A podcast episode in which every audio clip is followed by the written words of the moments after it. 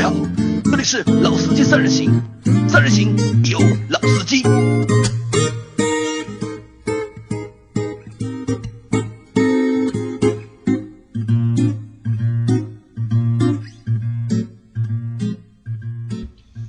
Hello，大家好，欢迎收听老司机三人行，我是杨磊。大家好，我是老倪。大家好，我是韩佳。啊，我们节目这个星期周一周二周三都没有更新，对吧，今天是周四，然后今天呢，我们会大概一口气做个三集到四集，就是满足小伙伴，呃，今天、明天，或者是下周一下周二，或者是星期六都有节目可以听。因为我们呢是在上周的节目几期节目当中啊，就是我收到了很多的就是负面的，就是。评论其实也不是负面吧，也是就是指责，就是指正我们就是一些就是缺点。那么主要集中在两方面嘛，一方面嘛就是说我们就是口齿不清，对吧？然后普通话不标准，那可能呢和因为我觉得很多都是在说一辉嘛，因为一辉可能他比较腼腆嘛，那所以呢我这个星期让他也先不要做节目了，对吧？就先冷静一下啊，这是一方面。第二方面呢就是指责我们什么呢？说我们就是很多事情啊，他们觉得很多用户觉得我们。很多内容里面都是 说话不负责，或者是就是个人的倾向性过于重，过于主观啊。那其实我在这里呢，我想解释一下。首先呢，我们我并不标榜我们节目是一个专业型的节目，我们本身就是一个以用户角度出发的一个汽车的自媒体的一个内容，对吧？就是老倪之前也也谈过嘛，其实我们也。不说我们什么什么专业，只是我们可能和我们用的比较多，或者是看的比较多。我们只是发表我们自己的一些观点观点或者是意见，那讨论一些话题。那其实呢，如果就是在我们在表达某些观点或者是想法的过程当中，如果大家觉得就是有争议，或者你们也有你们的想法的话，那我觉得完全可以就是加入我们的群，对吧？和我们来。讨论对吧？你也不要就是只是一味的指责嘛，因为指责也没有太大的意义。其实你你管你指责，我们我们还是管我们说嘛。我们还是希望能够能够把东西具体到某个点上，对的。那大家能够去做一个就是比较详细的讨论，对吧？如果我们能够说服你，那最好；或者如果你们能够说服说服我们的话，那我觉得也是个好事情，对吧？也能够大家共同去进步，能够去了解更加多的东西，知道更多新的东西嘛，嗯，对吧？对。那这期节目呢，我们会和大家谈一谈什么呢？谈一谈丑车，嗯，就是我们会聊一聊，就是为什么会有那么多的丑车。但是为什么会聊丑车呢？我我问大家几个问题啊，就是在我们选车的过程，或者买车或者选车的过程当中，你们一般会注意哪几个点？会从哪几个维度去考虑？呃，我觉得最基本的吧，呃，车能够。看得上眼，看得上眼，就第一印象，对吧？第一印象，因为你你在不了解它的这个内饰啊，或者说是我们说的一些性能啊，各方面，最基本的是先看外观嘛。先看外观。那么很多，特别是很多女孩子购车的时候，是更加是注重车子的外观啊，她可能还不太考虑更多的发动机啊或者什么。那么，颜值很重要。颜值很重要。颜值很重要。那还有除了颜值之外还有什么？你觉得会比较重要？最基本的一些基本素质嘛，基本的性能啊，性能啊，包括说的就是可能你在舒适性的配置，你在乘坐当中、使用当中，你可能会啊用得到的一些配置啊等等。那么这些包括内饰的精细和豪华的程度，这这也是我们选车的一个基本的一个要素。对，那么我大概就说这么多吧。那所以就是颜值，就是一辆车的颜值啊。对，就是用户在选车的初期啊，其实我觉得是有比较大的一个就是作用在里面的，就是你这辆车好看还是不好看，就是如果你好看的话，我会继续就是研究下去，对吧？如果第一眼我觉得你不好看。或者比较丑，那可能我连就是研究的兴趣没有，就直接把你 pass 掉了，对对吧？那所以说一辆车好看与否，我觉得就是是一件很关键的、很关键的事情。是的。那所以呢，就是我们在这期节目里就可以就想和大家来聊一聊，就是关于丑车的那些事情。嗯。但是其实是这样，就丑车我觉得是这样，因为好看和不好看的也是就是相对的，也是个主观的，对吧？很因为。评判就是好看难看，很主观嘛，对吧？有的人觉得这个东西好看，有的人觉得这个东西不好看，对吧？那可能就是和每个人的说他审美啊，或者他的一个文化背景都可能会有点不一样。那在这期节目里面呢，我们会找一些就是相对来说我们觉得公认的是丑的一些车和大家来说道说道。好，那老聂，我问你一个问题啊，就是为什么就是会有那么多丑的车？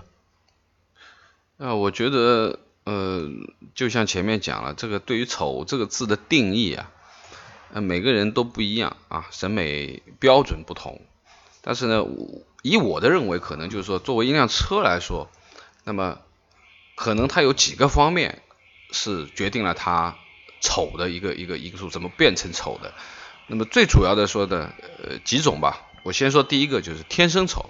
天生丑啊，就是这辆车从设计出来到生产啊，包括呃最终的定型等等，它原汁原味的，它就是这个样子啊，它没有做过任何的拉皮改啊等等。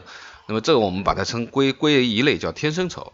那么第二个呢，就是我们其实在之前的节目当中谈过的非常多的，我们说的中国特供车啊，中国特色啊，对，就是我们说的常规的，就是两厢拉三厢。就两厢车变三厢车，这种其实也是一种我们说不太协调的这种比例上不对的这种丑。那么另外一种呢，我们就称之为就是现在其实在谈的非常多的自主品牌的一些我们说的模仿也好啊，借鉴也好啊，乃至于抄袭也好，那么更甚的话就是我们说完全直接山寨了，对吧？那么这种也是一种我我们可以把它定性的这种丑的这个概念。那么最后呢，其实我们就谈谈，我觉得个人认为丑的车，但是可能不一定所有的人都认为丑，就有争议的，对，就有的人觉得好看，有些车型我们在聊，可能觉得，哎，你觉得好看，你觉得难看，那我们把它称为有争议的一些车型。那么先说说这个天生丑吧，你觉得有哪些车是天生丑？在我的印象当中，就是天生丑的车型，呃，我的认为当中可能，呃。有一个品牌，那我认为是基本上，我认为每辆车子是蛮丑的。哎，哪个品牌？就是韩国的双龙。双龙的。双龙汽车，从我知道这个牌子去看它的车，包括车展上我们去看，可以说每辆车都不怎么好看。每辆车都都不怎么好看。那么特别是就是有一辆就是那个艾腾。艾腾。啊，艾腾那个头还可以接受啊，那个尾巴是完全不能接受。完全高高翘起，而且又是一刀切的垂直的这样的一个设计，那么这个灯的造型也很诡异。那么我觉得艾腾算是一个天生丑的车的品牌，或者说是这个系列吧。这个整个这个车就长得特别凶，我觉得。呃，反正双龙汽车真的，我我我不太。对它有什么好感？这个可能也是什么呢？也是就是因为是不是中国设计的嘛？是韩国的嘛？对对对，对吧？可能就是两国的，就是设计理念上面就是有不一样的地方，所以就是在中国用户看眼里的话，就特别的就是不能接受，或者觉得它特别的丑，对吧？然后呢，还有一个就是我们自己品牌的，就是 QQ。Q Q 啊，奇瑞对吧？那奇瑞，我觉得奇瑞早期啊，就是奇瑞早期的车型，大多数车型我觉得都都蛮难看的，都蛮难看。但是就是有两个车型，我觉得值得说一下，就是一个是 Q Q 蜜，Q Q 蜜啊，一个是 Q Q 六。那么 Q Q 蜜就很简单，就是你根本没有办法分辨它是头和尾巴，因为前后是一样的长得。但 Q Q 蜜是应该是意大利人设计的，不是还不是中国人自己设计的。那么，嗯，QQ 六那就是拉皮型了，那完完全全是三厢版的这个这个。就两厢的 QQ，那把它拉成三厢的 QQ，对吧？也是属于比较丑的。那么，呃，另外说几个可能大家都认为很漂亮的品牌，但是也有可能会有一些比较丑的这种车型啊，比如说 Mini，Mini 啊，Mini 呢？Mini 哪辆比较丑？mini 我觉得都都蛮好看的。哎，我觉得 mini 的后后面双开门的 Clubman，Clubman 对吧？啊，我不是说它这个车的设计上面是，呃，因为 mini 的风格基本上就是一样的这种大眼睛的这种风格，关键是这个 Clubman 的它的比例，它这个车长和它后面的这一部分箱体部分的这个比例觉得很奇怪，啊，那么。很多人讲的不好听的，就像就像一辆那个那个我们说的拉棺材的车，灵车对吧？灵车，因为后面开门的，对后开门，而且是双开门的，还真方便啊，拉起来。那么呃，可能 mini 整个的车系给人家感觉就是很 Q 啊，女孩子特别喜欢啊，很有个性啊。但是我觉得这辆车我我是不太喜欢，觉得它是属于比较丑的。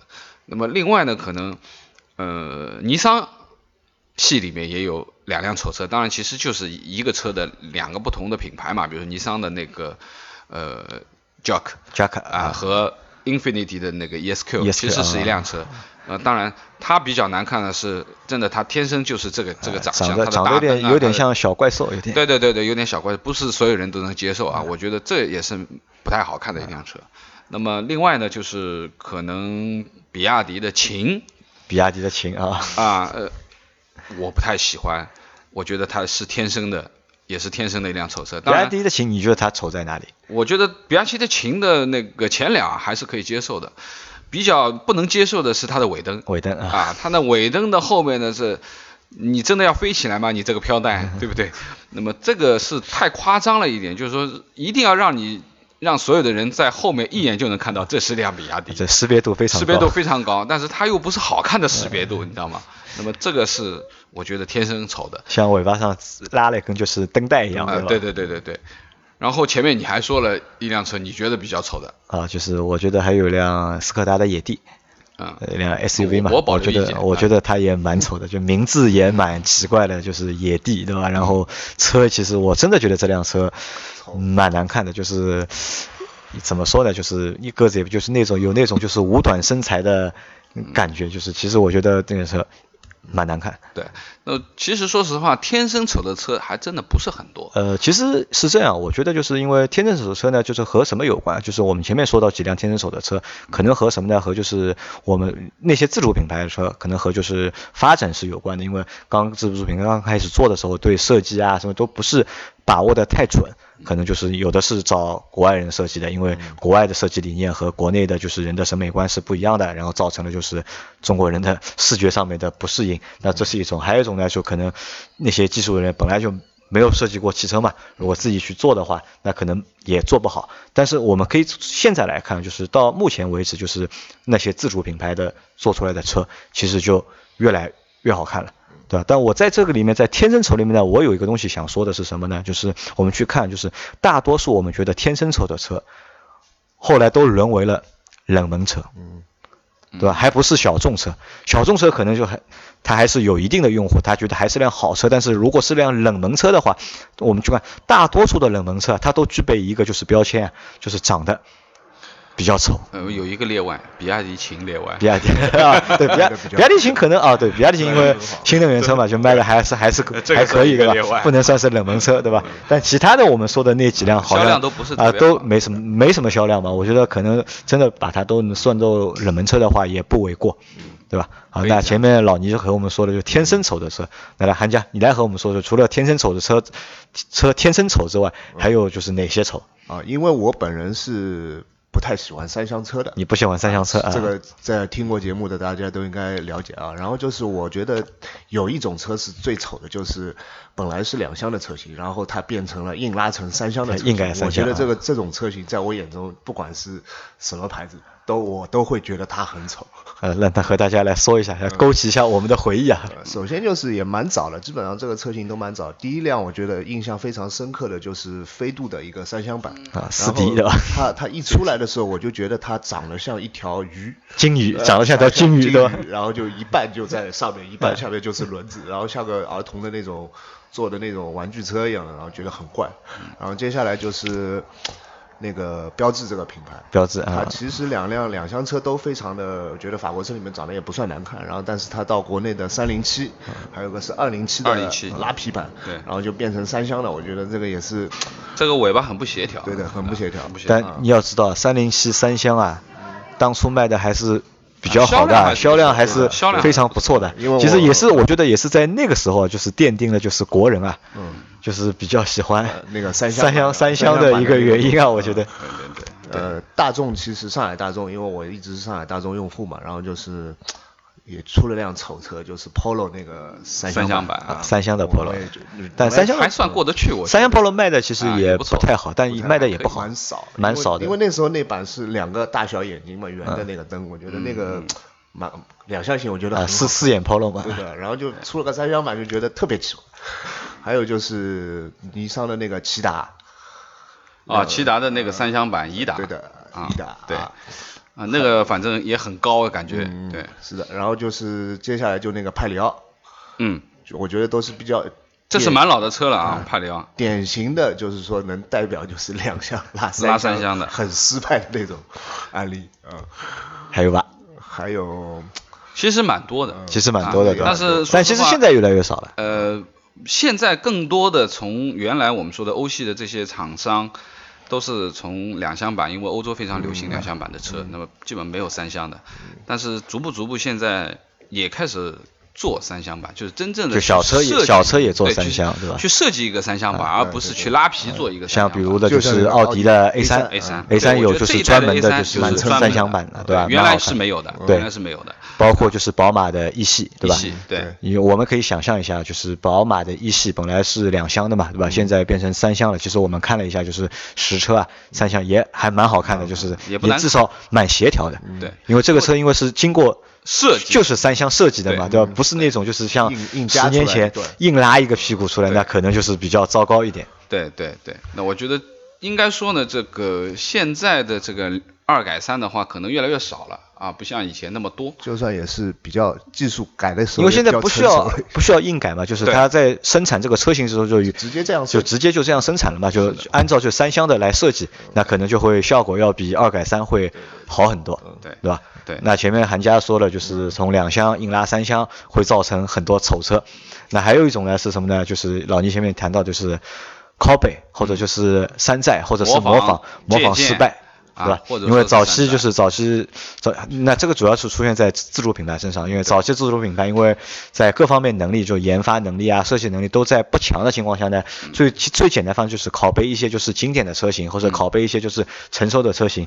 但那个时候拷贝呢，可能也是出于中国人就是胆子小、爱面子，就是不敢就是百分之一百的。拷贝没有有啊，有百分之百，比较少，那个时候比较少。没有没有没有没有，就是他们可能拷贝个你百分之五十，拷贝你个百分之七十，然后那自己呢再稍微改一改，然后导致什么呢？就搞导致就是这个拷贝啊，或者是抄袭的失败。我觉得如果说山寨，我们要说自主品牌里面山寨版的鼻祖啊，那那就非双环莫属了。双环啊啊，双环汽车，因为它一共才出了四辆车。一共才出了四辆车，那么这四辆车，一个是双环版的切诺基，啊，这个跟切诺基一样的长得。第二个双环版的 smart，双啊小贵族，小贵族对吧？这这个大家应该有印象。那么小个车硬去做成四个门，对吧？那么还有一个就是双环版的 CRV。对吧？它叫 S R V，S R V 啊，完全是一模一样的，就你换了 logo 也没什么大区别的，对吧？那么最牛的就是上海 CEO，上海 CEO，S C U 的和叉五模模仿的那个叉五的，对。那它比较神奇的东西就是，一共才四辆车，就模仿了四辆不同品牌的车。最主要的是有三家公司跟他打官司，三家公司跟他打官司啊，三家公司起诉他的。当然起诉他的本田没没起诉赢，还败诉了，还败诉啊。对，然后呢，宝马稍微聪明一点，在国外起诉他，不在国内，因为打不赢嘛这个官司，在在德国起诉他，但也没用嘛，他那个他不到德国卖嘛，出口就你不能到德国去，比如说车展啊什么东西你去都不能去嘛，因为他起诉他嘛，侵权嘛，反正就不去，反正就不去嘛，对不对？其实他是去的，那年是去了一下的，我记得有一年。那么当然这辆这个品牌呢，现在也被消灭掉了，二零一六年就撤销了它。生产资质了，已经没有这个品牌了。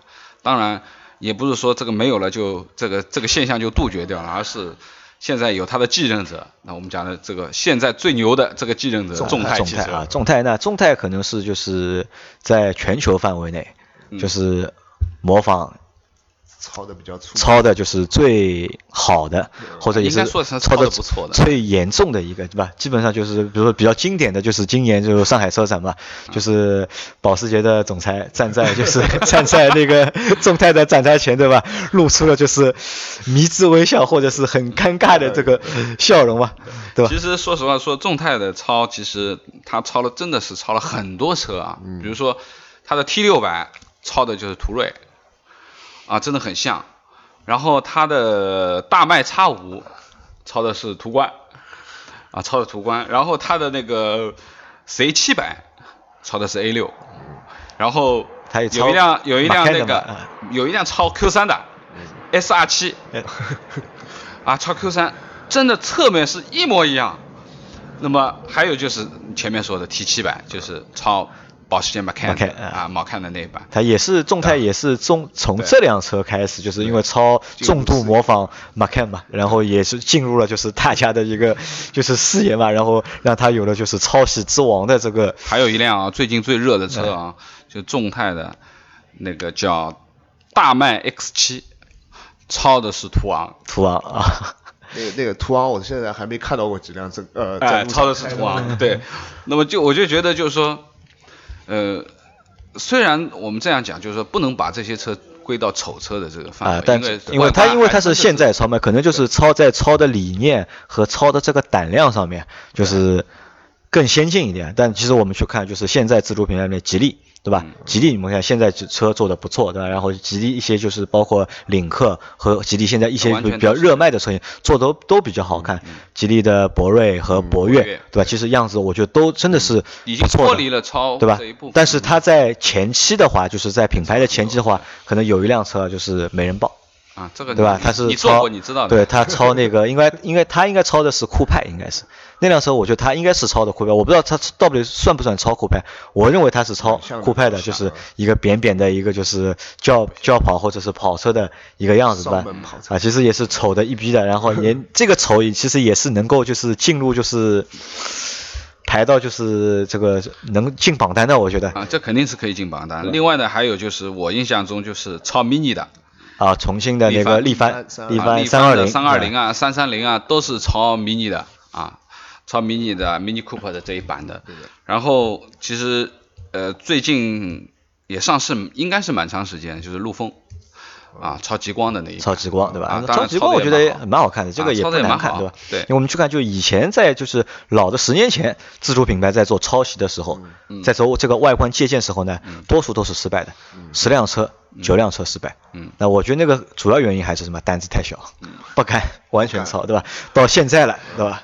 关键问题是，呃，之前很多的抄袭也好，或者说是借鉴也好，其实它都没有没有抄到它最最。精髓的东西，好的东西没抄到，还原度不高，还原度不够。然后呢，越抄越难看。我或我们或者这样。那么还有呢，比如说专门挑丑的抄的，啊，比如说上汽啊 W 五 W 五，就是说抄的双龙嘛，双双龙嘛，就前面我们说的双龙嘛。它那辆车当然也真的不好看，对不对？那么应该说这一类的车型其实是从模仿啊、借鉴呀。啊，啊那么抄袭，那么呃很多就是直接山寨的也有啊，就完完全全真的呃这种呢，我们也可以把它归成丑车的这个这个类型里边。